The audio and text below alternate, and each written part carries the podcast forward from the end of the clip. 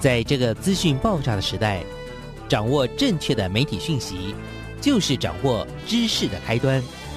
不论是电视、报纸、杂志、广播，还是像网络一样的新兴媒体，都欢迎来做客。媒体来做客。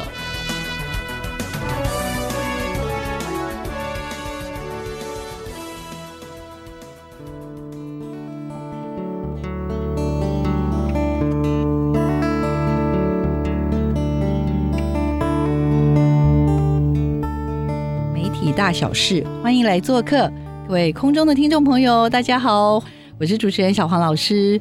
不晓得大家周末过得如何呢？希望大家有非常非常呃顺利的周末，然后面对这个即将展开的一周啊，我们也希望带给大家的是呃有能量的故事哦。我们这礼拜为听众朋友邀请到的是一位非常非常年轻的伙伴，嗯，但是呢，我觉得他的故事其实也蛮激励人心的哦。然后也有机会的话，我们也可以透过他的视角呢。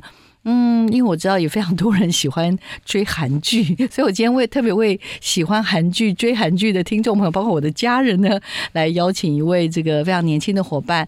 他真的好可爱哦，他本名哦叫做张怡杰，但是呢，他刚刚这个进录音室的时候跟我聊说，哎。大家都叫我恩珠哎，你要不要叫我恩珠？我现在突然脑筋闪过，哎，追韩剧的时候会出现的名字，觉得好酷哦。好啦，我们来邀请一下，之前呢在韩国念书念了好几年，也在韩国就业了几年之后呢，在最近回到台湾的张怡杰，也就是恩珠，来请呃，听众朋友大家好，我是恩珠。跟听众报告一下，因为以前我们很多年前是师生的关系啊，但是呢，这个我看到一杰啊，这一路以来的这个努力跟打拼啊，最近终于回台湾做了一个这个呃职场的小转换，但是我还是非常非常好奇，所以我今天特别特别请我们的恩珠来跟我们听众朋友分享。所以一杰要不要跟我们分享一下为什么叫恩珠啊？其实恩就是我姨的汉字，就是直接转换过来就是恩哦，就是其实差异蛮大的吧，但是。韩国还是会用汉字，就是你看他们身份证上面是有汉字的，那对照过来是 N。那猪的话，其实主要是朋友之间，就是觉得那个杰转换过来太饶舌，哦，对，所以就觉得嗯恩猪恩猪蛮顺口的，就这样叫了。所以张怡杰就会变成张恩杰的概念是吗？对，韩文发音就是长恩格。哦，长恩格，这次请这个我们的恩珠啊来跟他聊聊，是因为我也呃知道啦，就是在这个恩珠呢，原来在大学的时候在世新念书，然后过程中就是几经跟那个韩国的交汇啦，然后甚至在呃过去的几年也在韩国念了硕士，然后也在韩国工作了好蛮长一段时间，那我真的就非常非常的。好奇，就是说你自己现在回望你自己什么时候开始跟韩国文化哦？因为你后来已经真的就是去接受韩国的教育，甚至是去在韩国任职嘛？要不要帮我们稍微追溯一下整个的与韩国相遇的过程？与韩国相遇的过程，嗯，其实应该是说大一暑假的时候。那毕竟那个时候韩国的娱乐圈发展，也就是像少女时代啊那些 Super Junior。那个高三的时候，就是每天听着那个同班同学就在那边唱 Sorry Sorry Sorry，对，然后对那个时候就算是韩国整个非常快速的发展嘛，可以这样说。那上了大学之后，呃，因为高中主要还是在准备升学嘛，所以。上了大学之后，就是使用网络啊，或者是自己的时间，不用受到家里的束缚。那 考试的束缚，对多多花点时间念书啊，不要一天到晚就听音乐啊，追星啊。对对对对对，那个整个像那个追星的讯息啊，每个人都有追不一样的人。那那个时候，当然我也有机会接触到这些。比较形形色色的资讯。那其实当初选择念世新的时候，并没有想那么多，说我会跟韩国有什么的连接。那当然是大一之后，我就开始，因为大一都是一些基本的课程，那通识课程啊，那你就会开始思考说，那大二，因为台湾就是学测跟职考嘛，那可能学测进来的同学，他们在高中都有一些。社团就是蛮活跃的，会跟广电比较有关系，就有一些是已经拍片过。那我是只考才进到实习，那就会变成说，其实我没有那种背景。那进来就要开始去思考说，那既然这是我选择的路，那我能做怎样后续的发展？那那个时候刚好无意间接触到韩国一些资讯，还有。原本其实我高中的时候是很想要出国念书的，可是家庭的经济情况可能就不允许。那大一的时候，原本是想要跟哥哥去美国，但是因为哥哥他学校的关系，他没办法去很久，所以爸妈就觉得，嗯，去美国就是要待一段时间，才不会那个枉费你飞了那么久的长途飞机。对，没错。所以他就说，那反正你就自己善用，自己规划吧。那看你要去哪里，对，那那个时候也是人生自己第一次买机票啊，反正什么都自己来。哇哦！就是我那个时候是想要体验当地的生活，所以在有限的预算里面，你就要去能住多久就住多久，所以也找了比较便宜的地方，就不会去选择说住饭店之类的。那饭店你就很容易啊，英语就可以沟通。但是我选择就是当地的类似考试院嘛，现在应该很多听众都知道这个地方，因为考试也有，对对对，OK，对，那就去住那种地方省钱吧。那相对你在从你订票的那一刻一直到当地的就是大小事，你都要用韩语，可是那个时候根本不会韩语啊。我那个时候点餐的时候就是。真的是先在房间里面看好我要的 menu 是是什么，然后我因为韩文字嘛，大家都知道，就是一条一杠一个圈圈啊，嗯，很那个其实是嘴型下去演变，有点像象形文字。那就是那个时候要先就是看好那个图，嗯，对我来说是图的，看好那个象形文字。对对，到底我现在如果要去点一个，比如说韩式拌饭。对，他应该那个象形文字长什么样子？好，现在 接下来我要出门，我要从考试院那个是什么？有点类似像那种 B M B 那样子吧，区域就对了。考试院是一种住房形态哦，是哦，住。对不起，你看这我这有点呆，好，请请，是一种住房形态。好，从房间现在要走到巷口的餐厅，对，那个地图也要先找好。哦，地图先找，对，因为你出去马上就不认得路，因为而且还有一个问题就是说那个时候。就是网络没有像现在这么好，而且我都已经我我现在可能韩语很方便，我可以去申请个预付卡还是什么，这个是很 OK 的。可是那个时候什么都没有，对，那发展也没有像现在这么好，就变成说我一出去就等于是要想办法找 WiFi 啊或者什么，可是也不是那么顺利嘛，所以就要先截图把那个地图截下。首先第一个就是又是个哑巴，对对对，又是个。呃，没有全瞎的，对，文盲 就是文盲。现在要去出去吃一个韩式拌饭，就会碰到很多的困难，对不对？对对对。而且这个是发生在二零一一年的时候，也就是距今将近十年以前的故事。好，这是跟韩国的。象形文的 相遇的第一次，对不对？好，那我可以，就是我其实还是蛮好奇，因为后来二零一一年的这趟旅程，其实让你跟韩国的整个。真的，我必须这样说，这是不管跟这个国家的人或者文化，从此就是这样整个搓揉在一起。我要这样说，整个搓揉在一起，因为我们的呃恩珠啊，他后来也去韩国，刚刚讲了，中间又去交换，然后还考了一次的，算是正式的。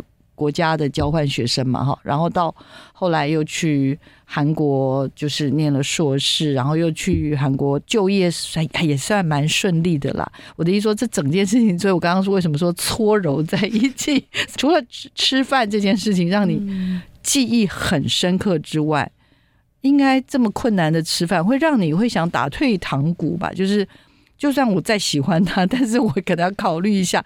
可是为什么你？还没有把你打败，然后还让你一去再去，来跟我们分享一下。你就觉得那里的人其实也没有想象中的，虽然说他没办法跟我沟通，然后他们发现说没办法跟我沟通的那一瞬间，会有一点惧怕吧。就是说我用英语跟你说我要去哪里，你去哪里，那他们。呃，就是会迟疑一下。韩国人是跟日本人一样，是怕英文的，就对了。现在有好一点点了，但是毕竟十年前嘛，嗯，对啊，对啊。所以，而而且现在虽然说他们观光业就是发展的还不错，那会有一些外国 information center 啊，但是那个时候并没有那么普遍。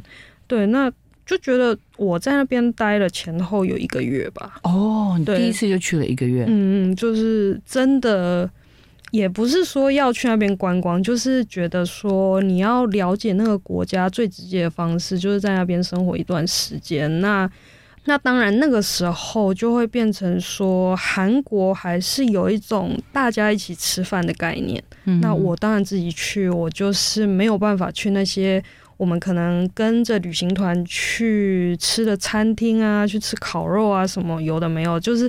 只能去那些小吃店吃一些有的没有的，那那边也没有朋友，对，所以就变成说接触的范围当然就是比较小众，我觉得比较小众，但是其实那个才是真正韩国人的生活吧。嗯，对。那回来台湾之后就觉得，其实生活没有那么难。那当然，你身为一个文盲，你会有一些不方便吧，但是也不至于说会饿死。回来就去上了一个学期的韩语课嘛，大概三个月，至少去把他那个 那个象形文字就是先搞清楚。就是我是学到大概看到字，我能够去念，但是不一定会知道它是什么意思。对，就只要是发音，我是去学那个发音。那之后就刚好学校有那个。交换学生的计划其实也没有抱太大的期待，啊就顺利的去了。嗯，那顺利的去了就觉得，那既然都有机会去了，那是不是该多做一点准备吧？所以就是一直有在接触呃韩语这个这个东西。因为当然去了之后是还学校会有一点系统化的安排你去上课。我可以帮听众朋友问一下吗？好，就是。第一次去住在考试院 哦，原来考试院是一种房型，好，今天才知道。然后呢，靠着就是对这些象形文字的用照片啊什么这些，这个这个我也可以体会，因为有时候我也 我也是会发现，比如说我去欧洲去法国，然后那些人都不讲英文的时候，就会都赶快把它截图下来，然后看到人家赶快拿给他说我要去这里，这样就是在那样的过程当中，然后留下了一些深刻的印象，因为那一个月。虽然生活不容易，但是至少留下了一些对这个文化的一种，应该还算欣赏吧。对，就是明明看起来吧，大家一开始不会觉得你是外国人，就是呃，就可能脱口而出。像如果我今天是白人的话，他看到的第一眼就知道你是外国人，那可能就有意识说哦，要可能要讲英文。但是因为我们都是同样都是亚洲人，大家不会有那种戒心，那就可能一见面就噼里啪啦就这样讲了一堆韩文，然后你就呆了，然后他也呆了，对，所以其实而且那时候还年轻吧，看你一个小妹妹自己一个人在那边晃来晃去，就是有时候还是会帮你啦，也会帮你。应该说人是温暖的，然后。回来之后就当然有这个姻缘，学校刚好是新的时候有这个叫做什么交换学生。那我刚刚举手就是第二次去，你是去的是一个大学对吗？哪一个大学？呃，成军馆大学。哦，成军馆，有我听过这个学校，对姐妹校，姐妹校。所以去了成军馆大学，那时候第二次就是去待了差不多多久？呃，六一个月，六个月。对，好，那现在就要问你了，这六个月你又学到了或感受到了什么？这六个月，因为主要还是以本科生的身份进去，所以还是有去上了一门吧。因为毕竟我们还是交换学生，还是以上语言课为主。那语言课就占了大部分。那个一个礼拜或者一天大概要上几小时？四小时。从早上九点到下午一点。四就是每天是四小时的韩文课。当然，这个每一个学期都有微调啦，但是主要是三点之前就是。会结束就对，但是很多的本科的课都是在早上，下午的课其实不多。是是，对。那他有一些老师会有一些限制啊，就是不会韩文的不能进来啊，或者是不欢迎外国人啊，或者是呃这是必修课，所以不开放旁听。那当然就是筛选了之后，有一门法国老师的课是可以去的，那当然是讲英文呐，所以。都是外国人就聚在一起拍片，那一门课也算是实有点像实验课吧，嗯，就是拍一些实验影片，就可能最后大家看不太懂的那种实验短片，对，那其实就也蛮有趣的，至少有机会跟韩国的学生坐在同一个课堂上面，是是，那可是主要还是会把时间都摆在那个韩语。的学习课程上面，我那个时候是学到四级，因为韩语就是一到六级嘛，第一级是最初级，那六级是最高级。通常学到四级就是你的程度，大概韩文程度是什么？国中高中生毕业，大学这个比较难说，应该是说生活能力吧。嗯嗯，生活能力就是你有办法自己生活。因为大部分你如果大学要入学的门槛，他们是规定四级哦，然后研究生当然就是五六级，嗯，对，那四级就是基本上大家这样子讲话，可能你有一些比较艰深的字你不懂，但是可以。很沟基本的沟通可以啦，可以很舒适的生活，嗯，不用再靠，不用再不用再靠象形，不用再靠截图跟你对对对对对对，大家听得出来你是外国人，但是沟通没问题，就是对。然后那个时候还因为呃，就是那个玉信老师的关系，我有进去那个东亚日报。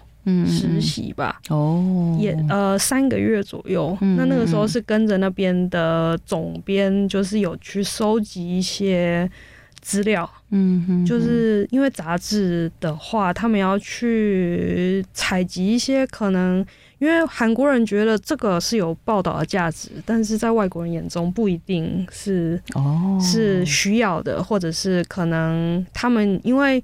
杂志嘛，你就是要抢抢新呐，然后要够快，对，要够新鲜呐。那可能那个时候是有要有考虑要推台湾的市场，所以刚好我又在那边，所以他们的合作就是让我在里面就是待个三个月，去收集一下一些素材。嗯，对。那那个时候因为总编也都是跟我讲韩文哦，我的同事也没有外国人。嗯，那当然有一个英文比较好的，他会跟我对接啦，但是。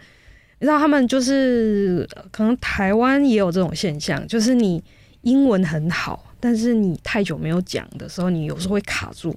那还是讲韩文会比较方便。那我们也都是主要用韩语在沟通。是。那特别是报社啊，那种呃杂志社啊，就真的很像，不管是哪个国家，电视上面看到那个，就是一个大家为了赶稿，为了赶拍摄，因为那是时尚杂志。嗯，它算是那个女性杂志，像 Vogue 那种，嗯，所以他们会赶截止日，然后摄影棚啊，都反正就是每一个时间点都卡得很紧，那大家讲话就很快，噼里啪啦讲，然后你就要开始哇，非常集中的去听。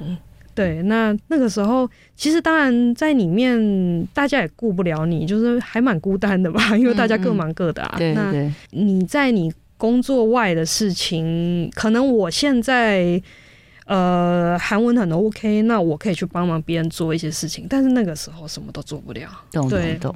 好，我现在要快转一滴滴到，呃，应该是说后来二零一二年的这个交换学生，然后让你可能。韩文的程度大进步，回来呢又应该算是顺利的把世新，也就是大学的部分课程完成了。嗯，然后就去考了一个，因这应该算是国家的去韩国交换的计划。那这个计划就拿到将近一年的交换学生的一奖学金等等这些东西，对吧？算吗？就是拿到那个资格之后，那基本上生活费、学费都是对接学校在。那个支付对，在处理就是住宿，包括住宿、学费、生活费。那所以，那这一次考上国家的这个考试之后，你就是去了韩国的高丽大学了吗？那一年就直接过去了，就直接过去。那那一年是念语文学校为主吗？还是就已经开始进入到这个？因为我看到你后来拿到的是一个硕士的呃学位嘛，然后也应该有有到实验室等等这些东西。所以，嗯，在。这个二零一四年的那这一次的比较完整的交换的时候，可以可以跟大家跟我们讲一下那时候经历了些什么事情。其实那个时候就是主要是以学习语言为主，一年就是四个学期嘛。那我就是在那边待了四个学期，就是很专注的学语言呐。但是这过程当然学校会有一些。拍片的活动啊，那一些竞赛就是短片的竞赛。哦，OK，对对对，好好好，然后然后所以有去拍片，然后有一些语言上的精进。对，因为拍片也是要用韩语拍嘛。就是你知道我意思吗？其实应该是说，我本来我一开始我一直蛮好奇，我本来以为恩珠啊，就是这个我们的一杰呢，是因为例如你非常喜欢偶像，因为我刚刚其实预防有跟你聊，我我认识非常多的同学，都是因为例如他非常非常迷韩星。嗯迷到一个程度，就是立定志愿说，我来试新，将来就一定要到韩国去当什么制作人。他说，我就算帮大家去做任何低阶的工作都没关系，只要让我能够有机会进到韩国产业就好了。对对对对对，但是你觉得你起心动念也有这个部分吗？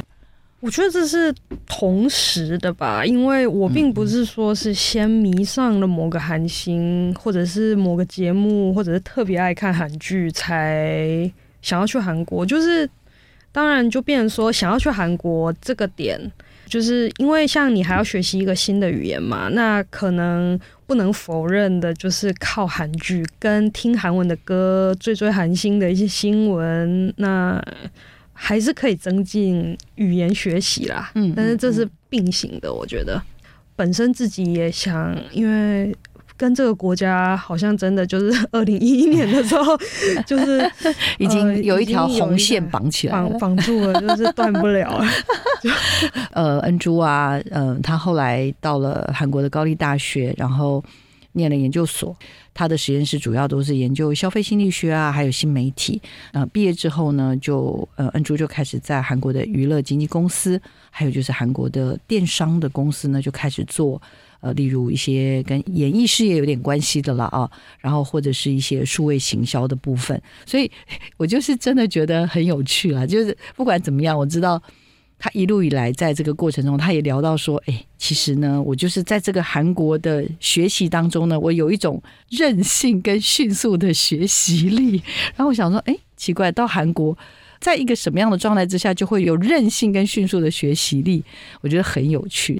那另外就是恩珠，目前他回国一段时间之后，他目前服务于国防医学院的实验室，那也担任研究助理的工作。我其实过程中，我包括在社群媒体跟他聊天，我就说：“哎，你好多这些转换，然后包含到一个人到了韩国这个异地，要面临到各式各样的，不管是在求学上的困难，包括在职场上。”因为我就忍不住说，在职场上我知道的韩国这种企业啊，或者是甚至这种外国人在那边工作的那种不被接纳的那种氛围哦，我我其实觉得那很难受，你知道吗？像是在韩国的话吧，大家都知道他们速度就很快，嗯，就是人嗯、呃应该在网络媒体都会听到他们有一个那个就是很迅速的文化，巴黎巴黎。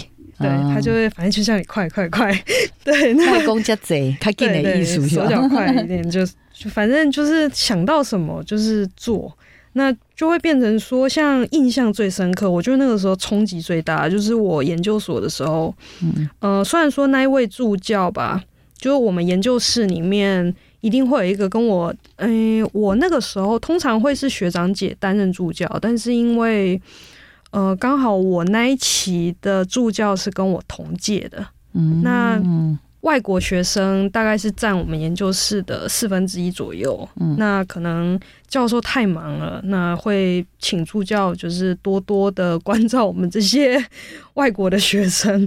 那我们就是拼命的写论文呐、其实我事后跟以前的老师聊了之后，会发现，呃，韩国的就是研究生的课业似乎比台湾同样同样像可能媒体好了，呃，媒体学系的硕士班的课业差的蛮多的，就是我们的强度有点大，而且特别是像我们会有一些毕业的门槛，像硕士，你可能就是要去发表一些呃国家认证的研讨会嘛。那当然，你如果就是有机会的话，有一些人还会出国参加那些国际的研讨会。反正你就是要在呃每年定期办的研讨会上面有发表过东西，你才可以毕业。那你不能说是那种校内的小型研讨会啊，你一定是要国家认证的那一种。那那个时候其实我们就是一直不断的准备。那你的每一门课又会要写一篇论文，教授他们的想法是说你就多写，那你到时候要投的时候你整的去投，所以会变成说。嗯，每一个教授其实他们的产量都很大，像我们的教授其实也年纪没有很大，但是他的论文数就真的是超多的，那就变成说那个时候，呃，我们助教就是要帮忙我们去看一些你的可能你的架构吧，你论文的架构，我们会有一些图啊，因为嗯，消费者心理学研究的可能就是。什么原因去刺激消费者购买啊？或者是这个媒体的途径是有什么原因去造成后续？像我那个时候是研究 Instagram Story，那个时候其实在研究的过程遇到比较多的困难是，刚好那一年 Instagram Story 刚发起。会用的人不多，但是你想，现在大家就是疯狂的传 story，看到什么东西地震了要传一下 story，嗯，对，有什么讯息，呃，厂商的广告也都是透过 story 在分享。那这个是我我们现在看到的情况，可是在我读研究所在四五年前是完全没有人知道这是什么东西的，嗯嗯。那那个时候研究起来会比较困难。那相对的，我在写论文的时候，那个架构就是建立的蛮过程是。不是非常容易，那那个助教也是跟我一起努力把它架起来吧。那那个时候冲击比较大的是写着写着，可能写到两点的时候，想说去睡一下，呃，半夜两点到四点的时候，突然有一通电话打进来，然后是助教就是打来的，然后他就说：“哎，那个我看了一下那个什么什么，你你可能要修一下什么。”半夜四点，不是下午四点，对，是半夜四点，就半梦半醒的时候，就是会有人跟你讨论论文怎么修。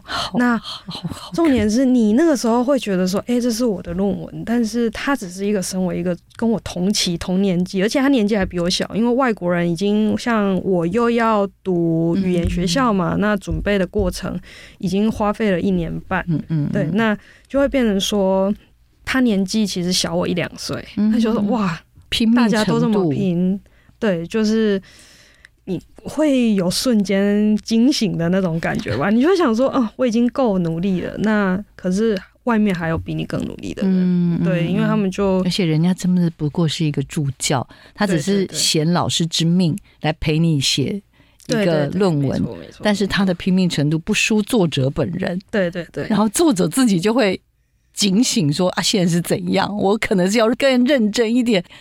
对，那像呃，当然我现在还是跟他就是关系非常好。像我在回台湾的前一天，他是突然知道我要回台湾的。那呃，我隔天早上的飞机吧，他就想尽办法，就是在前一天晚上就是跟我见最后一面。所以其实就是还蛮感谢。像刚刚讲了，为什么就是韩国可能在某一些层面，有一些人会觉得他的。那种竞争很强，然后人跟人之间的那种连接，或者就是我们常说的什么台湾什么最美的是什么什么人呐，然后在韩国就会觉得哇，都是一群那种就是竞争很强，然后大家然后或者什么剥削啊什么这些人跟人之间敌意，对对对，是不是？或者是学长学那个长幼的关系，对对对对对，没错没错。多了一层隔阂吧。那我觉得我可以在那边生存的这么久，嗯，其实当然还是会遇到这一些可能同学啊。那呃，像因为他们的刺激，像刚刚讲到的迅速的学习力，好了，你就逼迫自己要去学，就是能学多少算多少，有机会学就是学。因为还有同学他其实是有自己的公司的。大学生，对他大学就已经创了公司，然后才来读研究所，然后你就会觉得说，那嗯，不能睡呀。上课的时候，有时候当然打瞌睡会多少会有啦，可是大家都是默默，就是他们很明确的目标吧，我要怎样，我要进某一个大企业，好了，就是一直就是猛冲。某种程度的某种程度也是一种社会价值了的那种感觉。好，好，我现在要再举手问，因为刚刚讲的是那种碰到良善的助教还会帮助你，然后，但是你看，你从那时候念研究所，然后到后来在职场，其实我知道你后面也有负责，比如说对大陆的一些演唱的这个事业，或者是在电商平台上做 digital 的 marketing 啊这些的。但是我还是好奇，你有碰过那种你真的觉得真的很扯，怎么会有人这么不友善，或者可以做出这么扯的事情？就是其实印象算是，因为有一些东西，你就会讲。就会觉得啊，算了，反正他就无知。我们也预期到会有这种事情，或者是他有的时候并认不出来说我是台湾人之类的，就可能听到讲中文的，啊他们会觉得说可能是来自，可能是朝鲜族，因为韩国呃有很多的朝鲜族，那韩国人就会觉得说朝鲜族有抢走他们的一些工作机会啊，或者是因为他们来的话，当然就是因为。经济比较困难，所以才过来。那他们北韩，你指的朝鲜族是不是北韩？是吉林呢？吉林那边哦，就是当初战争逃过去的。那他可能祖先是在釜山呐，只是因为在很久很久以前，就是都过去了。嗯，对。那其实都是因为战乱的关系，所以也是因为这种关系，韩国政府在。发放那个签证的时候是比较优惠的，那就变成说他们是没有经过淘汰机制而留在韩国的，所以有一些教育水平比较低啊，或者是完全不会韩文啊，那他们就会像那个 China Town 一样聚集在一个那个区域区域特定的区域。对，那呃，当你的教育水平跟工作的那种性质。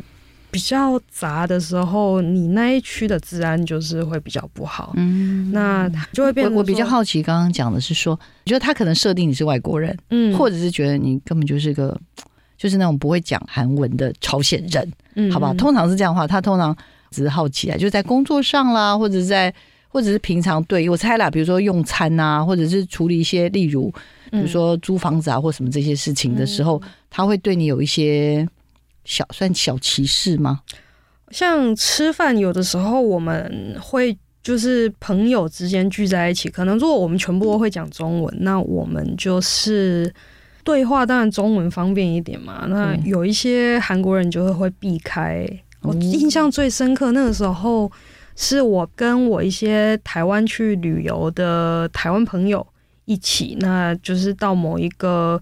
呃，现在非常热门的咖啡厅聚集区在北村那附近。对，那那个时候就是大家都是在排队 waiting，那就是人群反正很多，就是我们也也都没有违规，但是我们就是站在那边聊天，嗯嗯嗯，对，讲了一些中文，旁边的韩国人就是呃在跟店员讲，反正就是讲我们一些坏话吧，就是他以为你们听不懂。对啊，反正我就听懂了。对，所以 那我那个时候有稍稍的反击了一下，因为 因为他们就是有意思要插队，然后就是又觉得说我们站在那边很吵啊。但是其实我就是大家也都是在聊天，就是也会有一些歧视的用语吧。嗯嗯嗯。对，那对那个时候就是有稍稍的给他一点颜色瞧瞧。好，现在这个讲的是生活上的。好，我要再帮大家再偷问一下工作上的，就是说，呃，例如啦，比如说你就是因为你毕竟是一个外国人嘛，然后也是初出社会的这种，对他们来说吧，我觉得五年以内都还是十年以内都是菜鸟吧。对，所以对这种菜鸟的这种心情心态的话，我没有要特别指谁，我的意思说在。其实工作上是容易被接纳吗？还是需要花？例如有很多人会说，像例如在其他国家，你可能要花五倍、十倍的力量去证明你是一个什么样的人，人家才会可能会觉得你还堪用。嗯，有，我是觉得在我第二个公司吧，在那个电商公司，像初期，呃，因为他们刚好是非常需要一个懂繁体中文的人，那。那当然，你再进去韩国公司，你不能说反正我懂韩繁体中文，我就是一定可以进去，因为毕竟你进去了之后，大你要沟通的对象是要用韩文，所以你韩文也是要到一定的水平。那你进去之后，可能他会选择雇佣一个外国人吧，因为毕竟他们需要。那雇佣之后会需要有一个合法的雇佣程序。就会变成说，我在申请签证的过程，有一些资料是需要透过公司，那公司的呃人事，他就也负责了一些法务相关的一些资料，也是都要他去张罗就对了。那就会变成说，嗯，我的其他外国同事，他就是会被剥削吧，因为我算是进去那个公司的时候，已经是我的第二个公司，可以这么说，因为第一个是娱乐公司嘛。那我另一个日本的朋友，他就是一毕业就进到那个公司，他在跟人事沟通的时候，他是处于一个比较劣势的，再加上语言也还没有到那么好，因为你在学校里面用的语言，跟你一出社会之后你要面对的那些内容，像呃签证会牵扯到一些法律条文啊，然后一些税务啊。还有一些呃规定，那规定韩国人他们不一定会知道，那你全部都要自己去打听。嗯，那他就签了一个假的契约，就是他交到政府的是某一个金额，因为你要签外国人是需要到达某一个年薪，嗯，你才可以雇有刚刚我们好预防有聊到说，这边帮听众朋友补充一下，就是说在韩国，因为他要保障。本国人的工作权，所以他好像在企业里有规定说，你今天如果例如雇佣我们恩珠一个外国人，一个台湾人的话，他本国人他就要雇佣五个人，就是有一个配比一比五的类似像这样的概念。刚刚讲可能有点内账外账的概念，可以这样说吗？对，因为他们政府是觉得说，我们雇佣了一个外国人，那会需要外国人，那代表那个外国人是要一个优秀人才吧？那他一个优秀人才，他会有一个。薪资的标准，嗯，你总不能说很低吧？那，嗯，所以他每一年都会调整。那因为公司觉得你就是一个菜鸟啊，才二十几岁，那我没办法接受说给你那么高的薪水，对，所以通常有一些人会门槛就会卡在这边，那你还要再拿到更 OK 的签证，就是更稳定的签证。因为现在韩国还有分说就业签证跟居住签证，那我现在拿的是居住签证。那就业签证就变成说，你一离职，你就要换到一个新的公司，马上哦，对你不能有一个空窗期。嗯，那当然这就是一个压力嘛。嗯，那我当初是有争取到那个居住签证，那居住签证你就是必须要有。考试、面试还要去听他们的课，那个课有分宪法、韩国宪法、国歌、地理、历史，全部都有。天哪！对，然后感觉像像人家那个什么考公民的那种考试，那个是第一关，就是我住满了五年，我要考公民，我还要再去考一次，但是都是同样的体系。对对对，那其实。呃，在准备那些资料过程，你就会觉得说，当初在面试的时候，那一位人事的主管嘛，就当然非常友善啊。因为那个时候我其实面试了几个公司，那他们很就是很希望我能尽快上班吧，所以那个条件啊，就是就是怎么样开开的比较大，就是我嗯嗯，你要签证我可以给你，对，然后你要的那个底薪我 OK，然后什么都 OK。可是，在申请，就是我已经确定在里面了，因为会经过三个月试用期，就开始态度变得很差。就是他就说，为什么需要这个？这个就是也不能说是他的错，因为毕竟法律就是会一直变，像那个薪资的规定，每一年都在调整。那可能他没有去更新，可是主要是我比较 care 的是他对外国人的这态度吧。那当初。我可以很顺利的拿到一个真实的契约书，就是不用像我其他同事是交假的契约书，就然后又很顺利的。通常他需要两个礼拜的工作天才可以确定拿到那个签证，可是我几乎是我到了现场之后。嗯，我在跟那里的呃办理的人会经历一个小小的面试，他会问你说：“哎，你在这个公司干嘛？”那他得要了解你。那其实那个时候的对谈就是都还蛮轻松愉快的。我那个时候就问他说：“那我有没有机会可以通过？”他就说：“哦，没有问题啊。”就其实我也是刚好遇到一个这个就是很友善的例子，一个很友善的主考官。因为可是就是比较。不好的经验就是我的那个公司的人事吧，对对，他就一直去质疑你，就是你一个外国人，你什么都不懂啊，你你为什么要质疑我准备了这些东西？嗯然后还有一些态度，而且以前明明就可以，现在你为什么现在又说要这个要那个？觉得你对对对小小的找麻烦等等。那这个时候其实，嗯你就是得要冷静下来吧。那我的处理方式吧，就是我在韩国职场，你要让他们哑口无言，就是你要有证据。所以我那个时候，其实在跟他提出这些资料的时候，我都已经把所有的资料都收集好都印下来，还帮他哦 highlight 了起来，然后就说。就是人家文件上面就是这样写，哦，对，其实韩国人他们就是很有的时候会很冲吧，因为这个我觉得跟他们办事就是要求快快快快快，然后有的时候你知道这过程中就是会有什么闪失，嗯，然后会有一些失误，然后态度又很差，然后可能又拉不下面子，因为他很重面子，有没有？对，就是不承认自己错了。对啊，真是太有趣了。好，因为我们恩珠呢才回来台湾几个月，呃，我本来想说他是不是回来就是稍微避难一下，不过他目前就已经开始在做。也蛮酷的工作，就是他暂时离开了演艺事业，他目前是一个医学方面的研究的这个伙伴，所以我要最后最后请他聊一下，就是说，因为我那时候跟他说你也太猛了吧，现在还据说他还可以帮忙缝白老鼠，我讲说这现在是这现在是怎样？你是你你难道这中间没有什么转换吗？来跟我们先分享一下，来，安珠你现在在做什么，以及你要用抱持着什么样的心情，现在可以做这份这么艰难的任务来请。其实现在就每天在做的事情就是采收细胞，然后那个细胞你就要加什么抗体啊，然后开始做一些生物化学实验吧。那嗯、一定会有像我一开始其实很怕老鼠，就是我 我超怕的两种动物就是老鼠跟蛇。结果我 我在面谈的时候，一进到实验室，那一间实验室平常是不会有老鼠的，可是偏偏在我去的那一天，老鼠就一笼就摆在那边。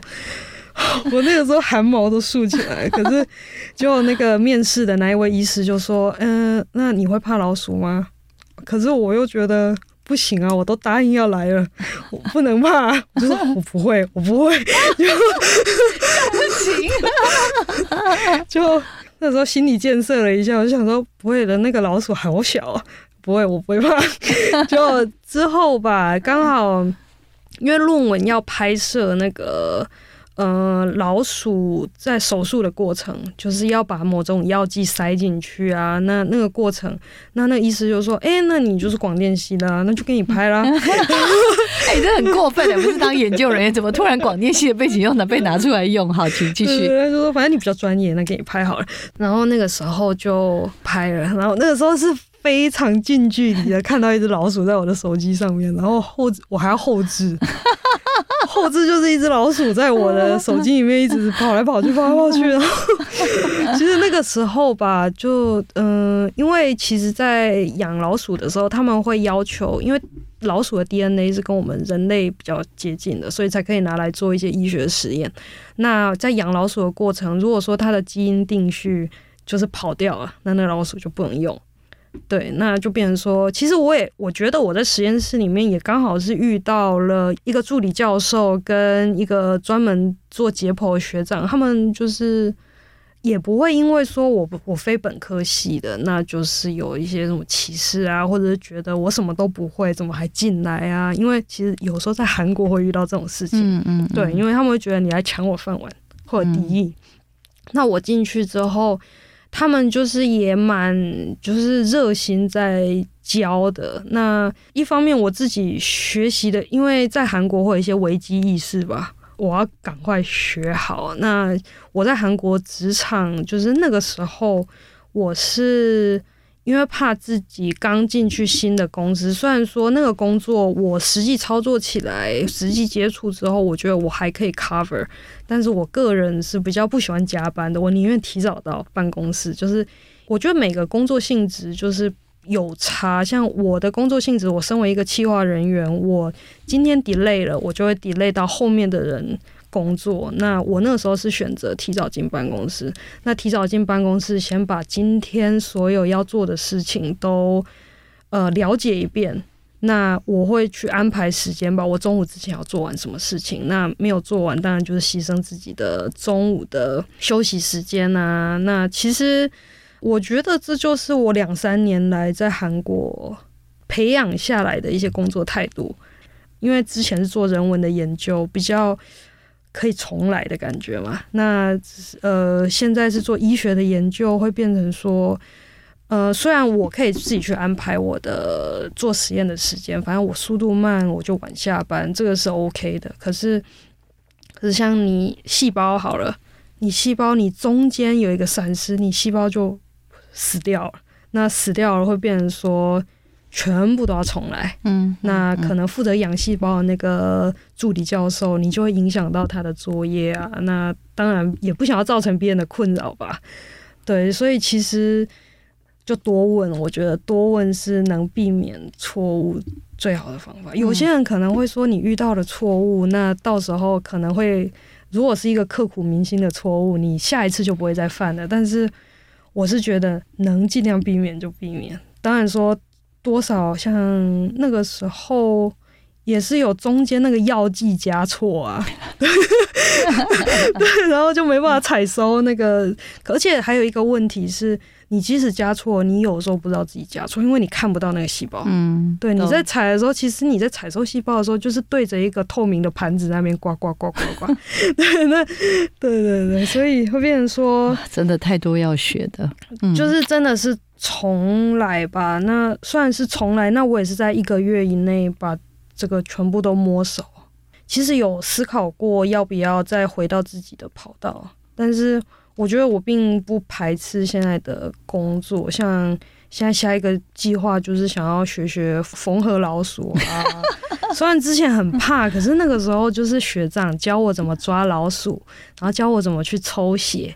哦，他还有开脑给我看，然后你就觉得哇，一开始虽然有点害怕，但是看的过程还蛮兴奋，所以就觉得好，那就是好。今天先分享到这里，实在太酷了。哎，开始要学缝老鼠了哈，准备一下哈，下次来聊韩国的影视产业的黑暗面加缝老鼠有什么新的体会，又掌握到什么新的重点。